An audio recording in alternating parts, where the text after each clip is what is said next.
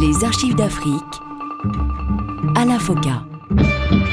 Bonjour à tous et bienvenue dans ce magazine consacré à l'histoire contemporaine de l'Afrique à travers ses grands hommes. Nul n'a le droit d'effacer une page de l'histoire d'un peuple, car un peuple sans histoire est un monde sans âme. La politique africaine de la France, nous la trouvons très française. C'est-à-dire?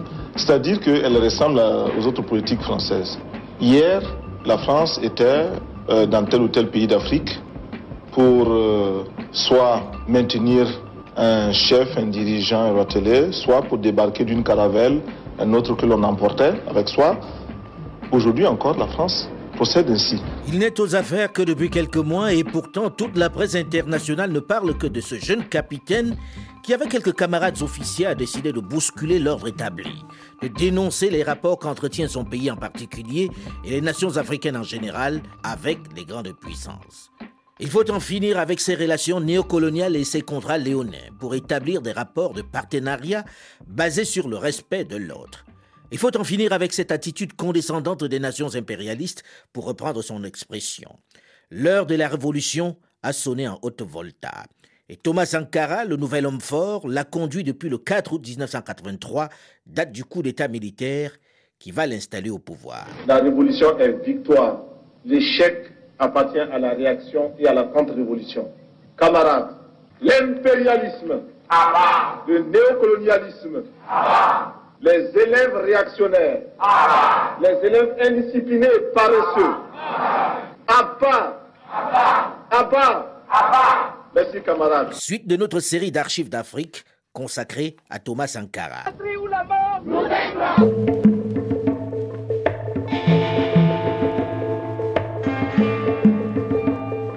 Depuis quelques mois, en cette seconde partie de l'année 83, le pays vit au rythme de la révolution.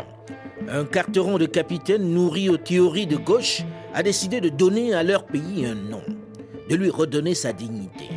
Un engagement qui passe par une lutte acharnée contre la corruption et la gabegie, mais également par le partage des richesses. Mais pour partager, il faut produire. Thomas Sankara. Notre pays produit suffisamment de quoi nous nourrir. Nous pouvons dépasser même notre production, malheureusement. Par manque d'organisation, nous sommes encore obligés de tendre la main pour demander des aides alimentaires. Ces aides alimentaires qui nous bloquent, qui nous inspirent, qui installent dans nos esprits cette habitude, ces réflexes de mendiants, d'assister. Nous devons mettre de côté ces aides par notre grande production. Il faut réussir à produire plus. Produire plus. Produire plus parce que il est normal que celui qui vous donne à manger vous dicte également ses volontés. Ne consommons que ce que nous contrôlons. Il y en a qui demandent où se trouve l'impérialisme? L'impérialisme, regardez dans vos assiettes, quand vous mangez les grains de, les grains de riz, de maïs, de mil importés, c'est ça, c'est ça l'impérialisme, n'allez pas plus loin. L'austérité imposée par Sankara séduit et fait évoluer les mentalités. Le capitaine introduit une série de mesures inédites sur le continent. Il veut nettoyer le pouvoir de tous ses abus. Les ministres ne circulent plus en Mercedes ou dans les traditionnelles grosses limousines noires. Elles ont été revendues. Ils ont désormais droit à une très démocratique Renault 5 noire frappée du cycle VF pour voiture de fonction.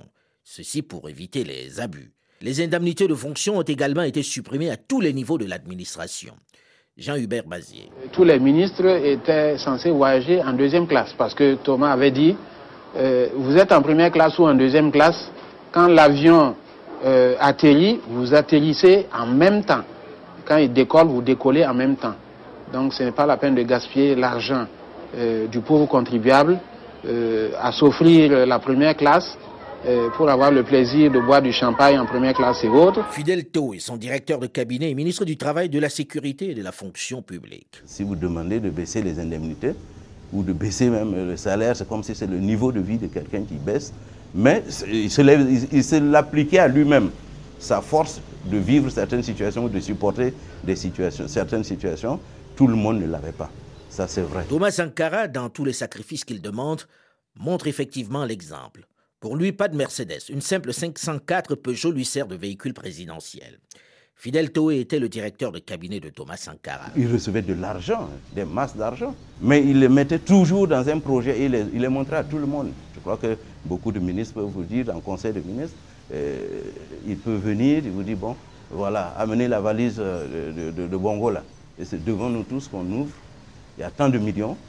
Immédiatement, ministre chargé du budget, vous prenez l'argent, vous le mettez dans un compte. Après, nous allons nous revoir et nous verrons dans quel projet ou vers quel barrage à construire, nous allons destiner cet argent-là ou bien amener la valise de Oufé Boigny et puis on va l'ouvrir aussi devant tout le monde, c'est tant de francs. Et je crois que c'est certains, peut-être qui ont vu que, tiens, être président, ça peut vous donner tant d'argent, tant de possibilités, et ça, ça a suscité vraiment de la jalousie au sein même de gens qui se disent révolutionnaires et qui disent agir pour le peuple. Thomas Sankara met également fin à l'impôt colonial et remet en question le pouvoir féodal des chefs traditionnels sur les paysans.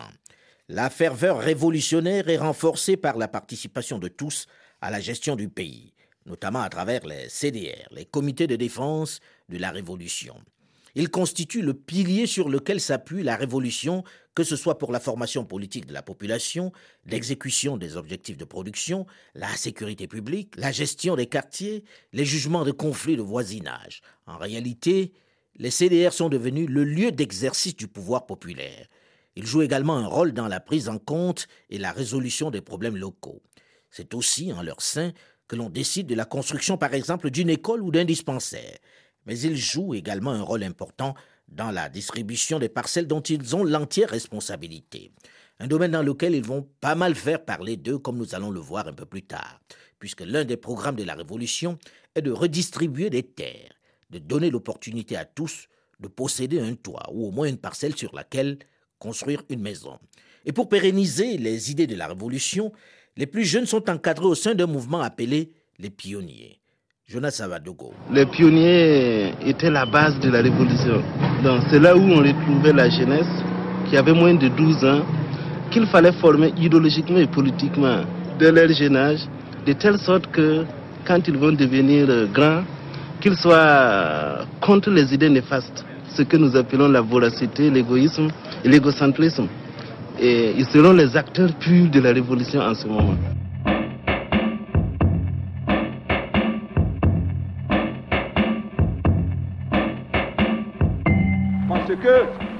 La tentation sera pour certains hommes, dehors de crier la patrouille, la mort, nous vaincrons.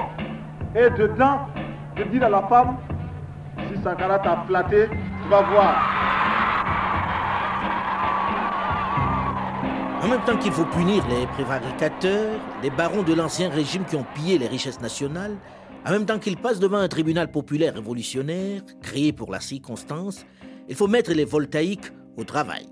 Et le camarade président a compris une chose, l'importance des femmes dans cette société, leur rôle primordial dans cette révolution. Il faudrait qu'ici aussi nous commencions à nous débarrasser de cet art féodal. Ce sont des arts féodales, de l'éducation féodale, qui nous a dit que le garçon est toujours au-dessus de la fille. À l'école même, quand, euh, la fille, euh, quand les filles euh, sont en grossesse ou des choses comme ça, on les renvoie, n'est-ce pas? On les exclut. Mais on cherche même pas à savoir si le partenaire avec lequel elle a eu la grossesse là ne se trouve pas par hasard dans la classe. Et même s'il si s'y trouve, on le laisse lui le garçon. Donc le garçon peut faire autant d'enfants qu'il veut. Dès la sixième, s'il veut, il commence à faire des enfants jusqu'en terminale. On ne le renverra jamais. Mais la fille, même si elle est à un jour de son bac, elle fait un, un enfant, allez hop, allez, renvoyer. Les femmes sont des actrices de premier plan de cette révolution qui transforme le visage de la haute volta. Elles sont très actives, présentes sur tous les chantiers. Elle participe à toutes les initiatives. Si depuis 20 ans, chaque week-end, les femmes puisaient de l'eau comme elles le font, il y a longtemps que nous aurions rempli 20 barrages à peau. Le pays n'est pas, pas pauvre. Au contraire, il y a des ressources. En vous mettant au travail pour construire ces 20 villas, en vous mettant à la tâche, vous avez décidé de vous prouver à vous-même que vous êtes capable de transformer la réalité de cette ville de Pau. En effet, vous pouvez la transformer, cette réalité. Mais pour cela, il faut bannir de vos rangs les paresseux. Il faut bannir de vos rangs les féodaux, les équilibristes, ceux qui croient que ce chantier est pour eux l'occasion de devenir de petits patrons pour les élections futures. Tous ces gens, tout cela, il faut les mettre de côté. Il faut bannir de vos rangs les maris qui qui n'autorisent pas leurs femmes à aller sur les chantiers. Cet engagement en faveur des femmes, cette volonté de les associer très étroitement à la révolution, va se traduire par une autre mesure spectaculaire comme il savait en créer, la journée du mari au marché. Les hommes sont obligés de faire eux-mêmes les courses pour se rendre compte du prix de la nourriture. Une journée qui va donner lieu à un spectacle inédit dans le pays. Nous ne pensons pas qu'il soit normal qu'un homme, pour aller travailler et gagner son salaire, laisse à la maison une femme et des enfants. Une femme qui est obligée de balayer, laver le linge, faire la cuisine, servir le repas et qui en retour n'a absolument rien. Nous pensons, il est certain que si chaque homme devait de temps en temps abandonner son travail pour courir à la maison, laver le linge, balayer la maison, faire le repas et le servir, eh bien, nous ne pourrions jamais avoir les salaires que nous avons. Il n'est donc pas normal que des hommes disent mon argent, c'est mon argent. Un homme qui se marie ne peut pas dire que ce qu'il gagne lui appartient à lui et à lui seul. Il a gagné avec toutes les personnes qui l'ont aidé à travailler. Les femmes sont conquises. Thomas Sankara sait comment leur parler. Je sais que des maris ont commencé à dénigrer ces mesures-là.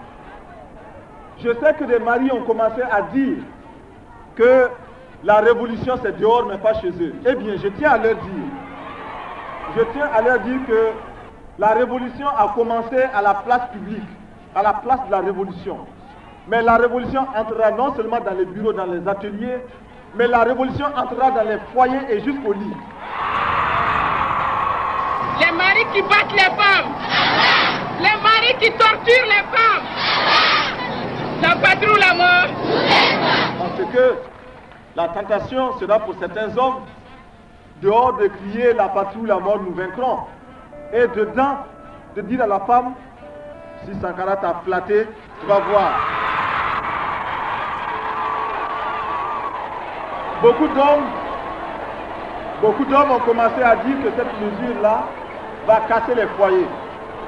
Eh bien, nous disons, est-ce qu'avant cette mesure, il n'y avait pas de divorce au Burkina Faso? Donc, s'il y a divorce, ce n'est pas à cause de la mesure, ce sont des prétextes.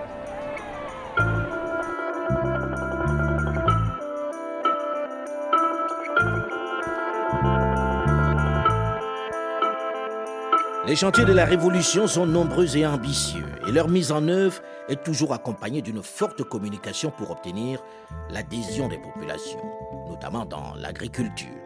Fidel Toé, ancien directeur de cabinet et ministre de Thomas Sankara. Dans le milieu rural, je crois que chacun a pu euh, faire, euh, euh, les, produits aujourd'hui de, dites de contre-saison. Les tomates qu'on produit à profusion dans une certaine partie de l'année et des, quoi, des périmètres irrigués ont permis d'avoir des, cultures de, de- pommes de terre, des cultures de haricots verts. Savez même que, euh, pour la petite histoire, euh, on s'est porté acquéreur d'un avion, un cargo, euh, un Boeing, qui, devait, qui pouvait transporter justement ces haricots euh, verts-là, euh, notamment dans les pays occidentaux. Et au niveau aussi de, l'élevage, Thomas a commencé à apporter aussi des innovations et, lui tenait au fait que chaque Burkinabé quand même peut, dans sa à partir de sa production, avoir euh, un peu d'argent pour mettre ses enfants à l'école, ainsi de suite. Il faut dire que les partis d'opposition sont interdits. Et la stratégie pour mettre les populations au travail s'appuie essentiellement sur la conscientisation des masses. C'est ce qui va permettre d'obtenir des résultats remarquables dans la lutte contre la désertification, qui est un véritable frein au développement de l'agriculture. Thomas Sankara va être l'un des premiers à partir en guerre pour la protection de l'environnement. Tous les voltaïques sont invités à planter un arbre à chaque événement heureux de leur vie, tels que les mariages, les baptêmes, les visites des personnalités dans le pays. Ils se terminent tous par la plantation d'un arbre. Thomas Sankara. Ce que nous visons, c'est imposer la prise de conscience devant un problème, euh, un fléau aussi grave que la désertification. On va Et voir pour quelques lequel- images du Burkina Faso, de votre pays, hein, essentiellement. Oui. Pour ce fléau, nous estimons que la responsabilité n'incombe pas seulement à ces hommes et à ces femmes qui vivent au Burkina Faso, mais également à tous ceux qui, loin de chez nous, euh, provoquent de façon directe ou indirecte des perturbations climatiques, écologiques. Qui peut démontrer aujourd'hui que les engins que l'on envoie dans l'espace ne dérangent pas, ne perturbent pas cet équilibre-là Euh, Vous avez dit qu'effectivement la lutte contre la désertification est anti-impérialiste. Oui, la lutte contre la désertification est un combat anti-impérialiste dans la mesure où nous savons que pour l'impérialisme, euh, l'exploitation euh, des hommes est un acte tout à fait normal, a fortiori l'exploitation des forêts, de quelque façon que ce soit directement ou indirectement.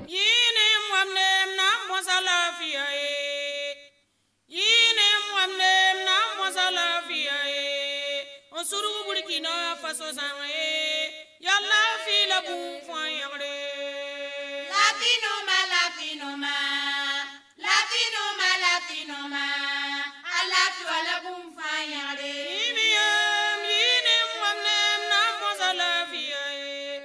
Parallèlement à la lutte pour la préservation de la flore et de la faune, le Conseil national de la Révolution, CNR, va instaurer les trois luttes. Les feux de brousse, les divagations d'animaux et la coupe anarchique du bois sont incriminés et poursuivis devant les tribunaux populaires révolutionnaires. Fidel Toé, ancien directeur de cabinet de Thomas Sankara et ministre de son gouvernement. Nous appelons ça les, trois luttes. Dans un pays justement où vous avez une nature ingrate, pas assez de pluie, euh, pas assez d'arbres, et tout le monde euh, ressasse aujourd'hui les problèmes de la désertification. Mais Thomas Sankara fut un des premiers à avoir mis en place un ministère de l'environnement parce qu'il sentait venir ces questions importantes. Et naturellement, il faut euh, contre la, divaga- la divagation des animaux et notamment la divagation des, chèvres et des moutons, il fallait prendre un certain nombre de mesures. Vous, n'êtes pas sans savoir qu'il y a toujours des querelles aujourd'hui entre éleveurs et paysans et pouvoir les mettre dans un enclos permet même de mieux les entretenir. Et nous-mêmes, moi j'ai fait, quand j'étais petit, je me souviens, à 7, 6 ou 8 ans, je gardais des, des- des- troupeaux, moutons et des chèvres pour que pendant la, période euh, de saison de pluie comme ça, elles n'aillent pas gâter les, les champs des- des cultivateurs.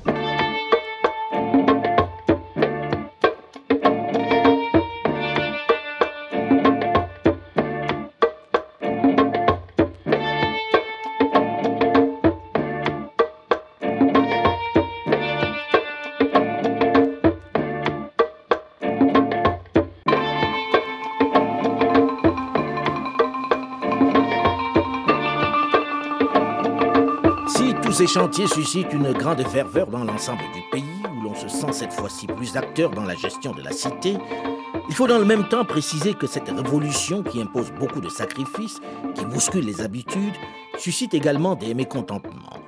En perdant une bonne partie de leur salaire, les fonctionnaires n'ont pas forcément trouvé des revenus ou une activité qui puisse compenser ce manque à gagner. Il en est de même pour les cadres, à qui on a même supprimé des frais de mission. La révolution est certes excitante, mais elle ne donne pas encore à manger au plus grand nombre. En plus, certains petits malins ont trouvé au sein des CDR, les comités de défense de la Révolution, un espace pour à la fois s'enrichir, mais également devenir des petits chefs. La popularité de Thomas Sankara n'est plus au sommet. Comment va-t-il reconquérir cette notoriété sur laquelle s'appuie la Révolution? Le premier anniversaire de cette révolution va être le moment du bilan. Un bilan très diversement apprécié comme nous allons le voir dans la suite de cette série d'archives d'Afrique consacrée à Thomas Sankara. Rendez-vous dans une dizaine de minutes, juste après une nouvelle édition du journal sur RFI. Les archives d'Afrique à la FOCA.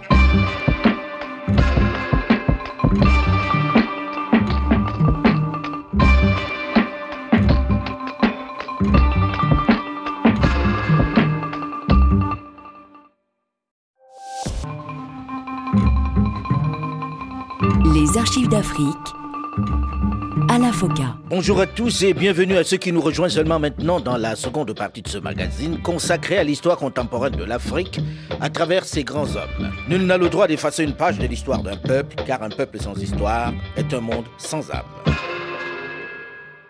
Il y a un camarade là, où est le camp délégué Oui, sortez là. Bon, voilà, vous êtes là avec la publicité Levis.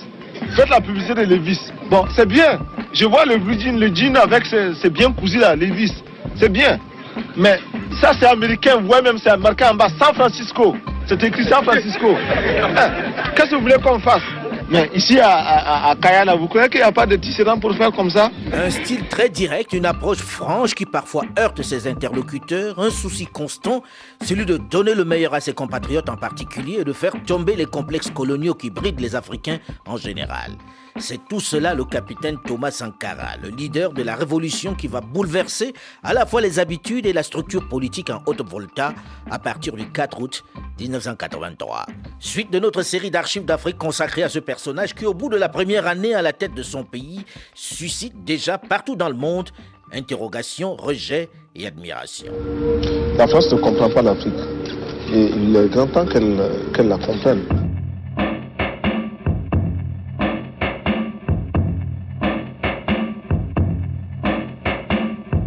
4 août 1984, la révolution voltaïque célèbre son premier anniversaire. Un an déjà. C'est le moment du bilan de cette année qui a été riche en changements et en événements.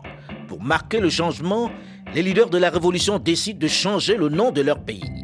La Haute-Volta devient tout simplement le Burkina Faso. Thomas Sankara. Haute-Volta, cela ne voulait rien dire pour personne, en particulier pour nous, Burkinabés. C'est un nom qui ne nous renvoie qu'à un passé colonialiste.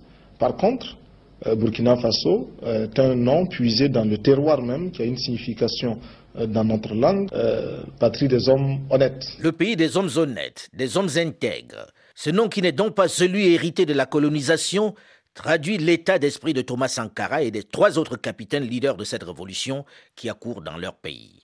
Il faut donner un nom à ce territoire, lui donner une identité, un cachet qui tranche avec celui collé par l'impérialisme, pour reprendre l'expression à la mode dans le pays. Thomas Sankara se rend quelques mois après à Harlem aux États-Unis. Notre révolution, notre révolution est symbolisée dans notre drapeau. Aluna Traoré, un des collaborateurs de la présidence, seul survivant du massacre du 15 octobre 1987. Vous avez sur le continent voilà un pays où le nom du pays parle des habitants du pays, ce qu'ils sont en réalité, le pays des hommes intègres. Ça veut tout dire. Et c'est tout un comportement, c'est toute une attitude. Il faut y arriver. C'est un parcours. Il nous a mis une barre assez haute où tous les Burkinabés doivent marcher dans ce sens-là. Si la révolution séduit, notamment en Afrique et dans la diaspora noire en général, en interne, elle rencontre tout de même quelques difficultés dans son organisation, notamment avec les débordements des CDR, les comités de défense de la révolution, censés être la seule organisation authentique du peuple dans l'exercice du pouvoir révolutionnaire. Pour reprendre l'expression même de Thomas Sankara, lors de l'élection de ses membres organisée dans l'euphorie avec une grande précipitation dans les villages, les quartiers, dans les services publics, dans les entreprises, mais aussi dans chaque unité des forces armées, à l'université et dans les lycées, c'est le chaos, le grand désordre. Le résultat n'est pas celui attendu, surtout que ce sont encore les traditionnels candidats, les chefs traditionnels, les possédants du pouvoir, mais également les chômeurs et les plus désœuvreux qui se retrouvent à la tête des CDR, les comités de défense de la Révolution.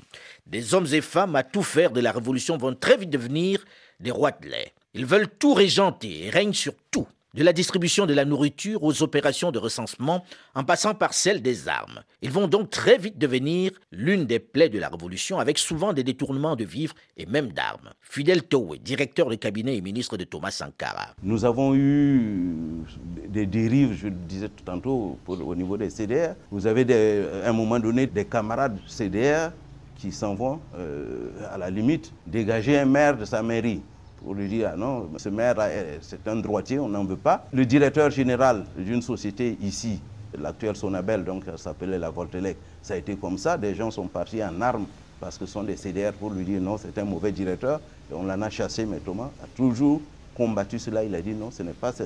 Au contraire, on le, mettait, on le mettait souvent devant le fait accompli. Et Thomas disait non, c'est vous qui avez le pouvoir, vous avez des gens qui sont au gouvernement, il y a des conseils de ministres, il y a des décrets. C'est en ce moment-là qu'il faut venir en conseil de ministres avec vos propositions, avec le décret pour mettre fin aux fonctions d'un tel ou d'un tel, plutôt que euh, d'aller avec euh, des armes. Souvent, non. Il avait, lui aussi, lui-même, à rapiécer un peu des turpitudes qui ont été commises par certains ministres ou par certains grands responsables politiques. Thomas Sankara. Il y a même des cas, il faut aussi le dire, surtout pendant la période du couvre-feu, d'autres règlements de compte d'un autre genre, mais il faut le dire aussi. Ces camarades qui, parce que militants CDR, responsables de la sécurité, équipés d'un gros fusil, on n'est même pas sûr que ça percute, mais enfin. À l'heure où le couvre-feu était à, 19h, à 19h moins 10, il se pointe chez la camarade et commence à dire aux rivaux, aux autres candidats, mais c'est l'heure bientôt, hein. Il faut partir. Il faut partir. Si vous ne partez pas, on vous enferme. Et oui, il y en a qui ont demandé que le couvre-feu soit maintenu pour qu'ils puissent régner. Eh bien, nous avons levé le couvre-feu le couvre pour que nous soyons tous à égalité. Et ceux qui doivent échouer par leur incapacité échoueront. Commandant Abdou Salam Kabore, premier président des CDR, Comité de défense de la Révolution, et ministre de la Santé. Effectivement, effectivement, avec les jours qui passaient, on s'est rendu compte que euh, les CDR, il y avait du tout. Le lumpen y était et il y avait des exactions. Et je vous assure, on ne passait pas une minute sans qu'on vienne nous dire Ah, les CDR de tel quartier ont embastillé des gens, etc. Voilà, c'est ça. On passait notre temps à, régler des problèmes comme ça. Mais par ailleurs aussi, euh, vous étiez euh, étranger, vous arrivez avec votre véhicule, deux minutes après, moi je suis prévenu il y a quelqu'un qui est venu avec une matriculation étrangère, il habite dans telle maison, etc. Il y en a qui venaient parce qu'ils cherchaient à manger. Il y en a qui comprenaient, les, étudiants et élèves, euh, ils comprenaient où, on allait. Mais la, plupart, je vous dis, ils venaient du Lumpen. Euh, il y a l'aura de Sankara qui existait déjà. Et il y a beaucoup, beaucoup qui ont suivi la révolution en suivant Sankara. Autre sujet de friction au sein des instances au cours de cette première année de la révolution burkinabé, la tension avec les syndicats. Tout commence avec l'arrestation de trois membres d'une organisation syndicale, le SNEHV. Le syndicat appelle les instituteurs à la grève. Un rapport de services de sécurité présente cet arrêt de travail comme étant un élément d'un complot en préparation. Une réunion du Conseil national de la Révolution, en l'absence de Thomas Sankara, décide de suspendre tous les grévistes. À ce moment-là, il pense dans ce cercle réduit qu'il s'agit de quelques centaines d'instituteurs que l'on peut remplacer sans grande difficulté. Erreur, la liste est plus longue lorsque l'on l'adresse finalement, surtout que certains en profitent pour régler des comptes très très personnels. Le lendemain de cette réunion, Thomas Sankara tente de revenir sur la suspension, mais il n'y arrive pas. 1400 instituteurs sont licenciés sans autre forme de procès. Ernest Normand Ouedraogo, ministre de la Sécurité. Nous avons expliqué que la décision d'aller en grève était politique. Cette grève-là, où nous avons sanctionné massivement les enseignants, la grève étant politique, il fallait une sanction politique. Et nous n'avons pas sanctionné comme ça. Nous avons fait le tour du pays et nous avons expliqué cette, euh, euh, grève-là que vous observez est une grève politique. Parce que dès la proclamation de la révolution du 4 août, il s'est trouvé que leur syndicat était en, congrès. en congrès et a demandé à ses militants de se démarquer de cette révolution, du régime qui venait de s'installer. Nous avons pris acte, mais le président a dit qu'il fallait attendre qu'il passe concrètement à l'acte. Il ne faut pas se contenter de ce que a déclaré le bureau du, syndicat pour sanctionner tous les enseignants. Vaut mieux attendre de, de les voir à l'œuvre. Et effectivement, ça n'a pas manqué. Quelques mois plus tard, ils ont déclenché leur grève pour se démarquer du régime. Nous avons sanctionné. Boukari Kaboré, dit le Lion. Les syndicalistes, là, c'est moi qui les avais gardés à Koudougou. Au fait, qu'est-ce qui s'était passé? Alors, en un mot, et pour vraiment la postérité, il faut que tout le monde sache qu'on avait vidé 2000 qui ne voulaient pas travailler et on a pris 4000, démocratiquement parlant là. Est-ce que les 2000 peuvent s'en prendre aux 4000 C'est ça qui avait donné le coup de pouce à l'éducation au Burkina. Même si l'on a recruté d'autres instituteurs, les nouveaux ne sont pas formés. Ils n'ont aucune pédagogie pour remplacer les professionnels qui ont été remerciés. Ernest Normand Ouedraogo, ministre de la Sécurité. Moins efficace, pourquoi Ils avaient le niveau mais ils n'avaient pas la académique. Oui, bon, mais la pédagogie, moi j'ai connu des enseignants qui n'avaient pas, qui ne sont pas entrés dans le métier avec la pédagogie. Ça s'acquiert. Et puis ils ont eu des séminaires, des stages, tout ça pour acquérir le niveau. Parce que si on disait d'attendre de recruter 400 ou je ne sais pas combien d'enseignants pour les former, ça, ça allait prendre des années et il allait y avoir des classes vides.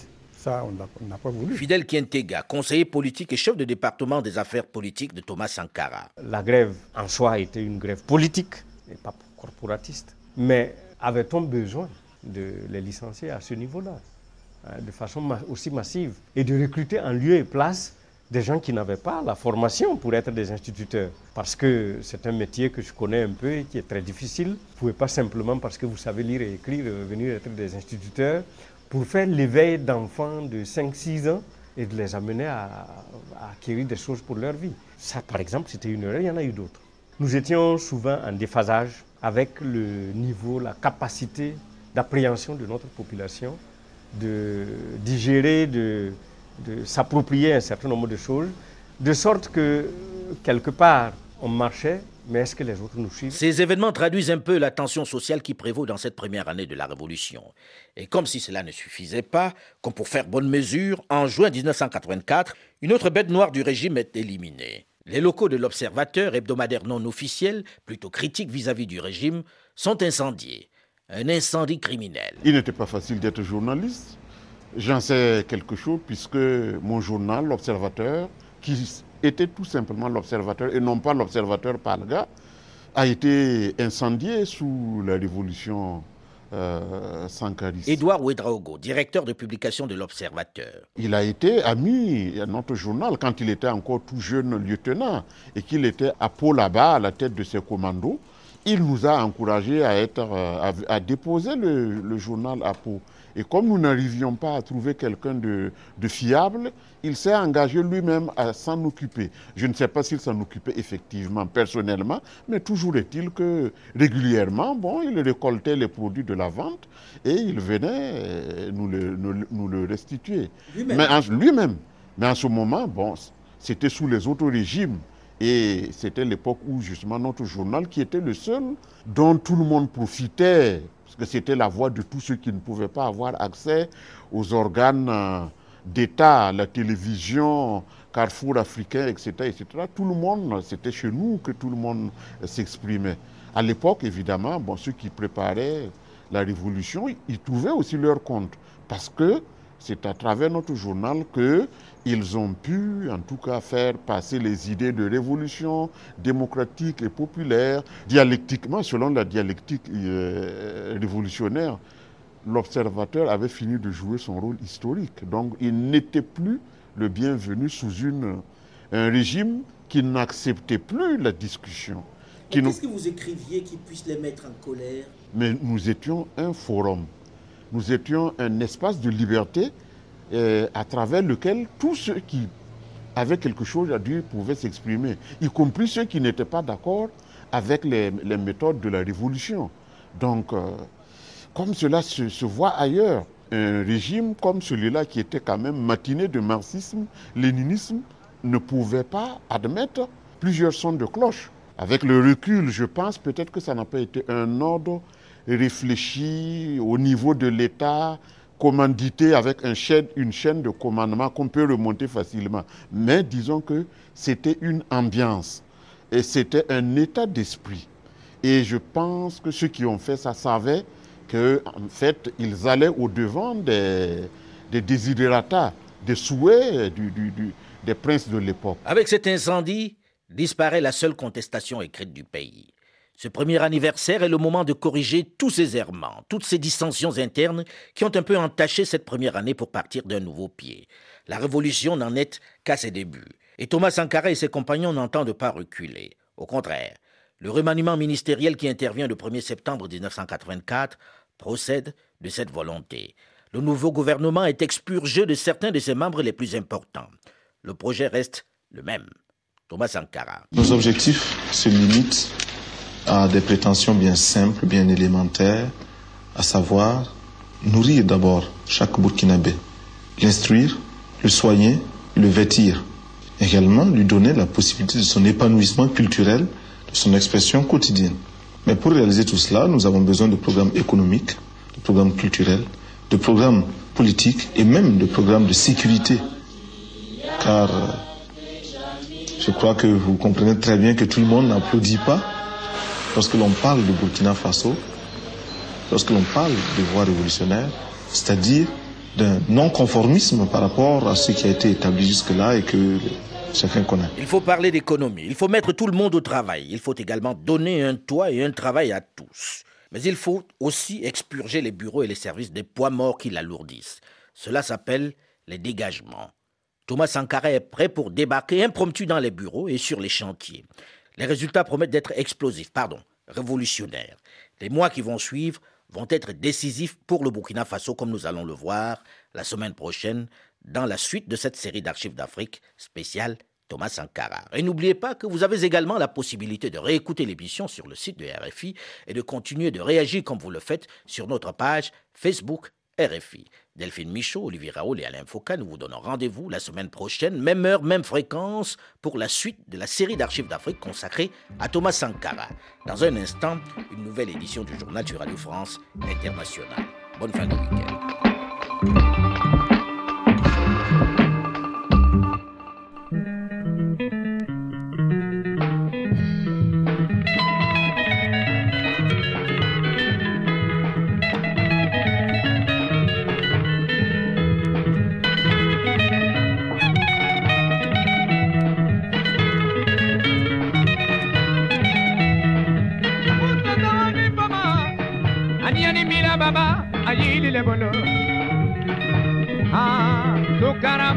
mama.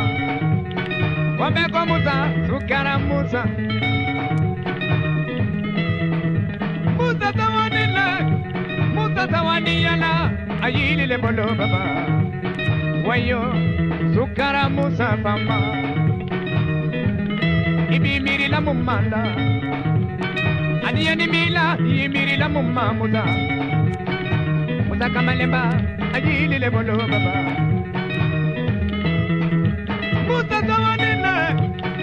tabani, allí le bono papá. Ah, su cara musa papá.